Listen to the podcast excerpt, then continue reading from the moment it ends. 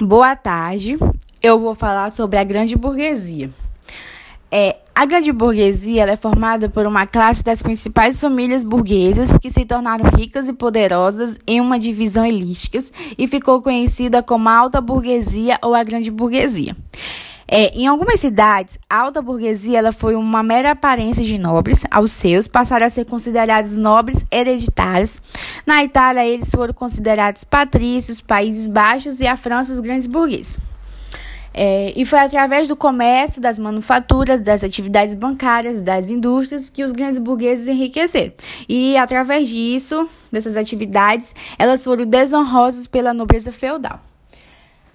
O, a grande burguesia, para consolar os seus, fizeram discursos que equiparar a posse e a boa educação e atividade com fontes e honras, pelo controle dos civis e pela introdução dos, da conceitude que se sustentava juridicamente. É, a consequência do controle de conselho foi o monopólio, um dos mais importantes cargos administrativos e outros, a maioria nomeados pelos conselhos e muito produtividade através da, regula da regulação. É, os grandes burgueses também se afirmavam através de casamentos com os nobres e ganharão sua justificação. E eles também investiam em capitais simbólicas típicas da nobreza, como o cultivo, a compra de feudos, a doação e a criação, são acentuadas com a nobreza feudal. É, o processo de. Como é que se diz o nome?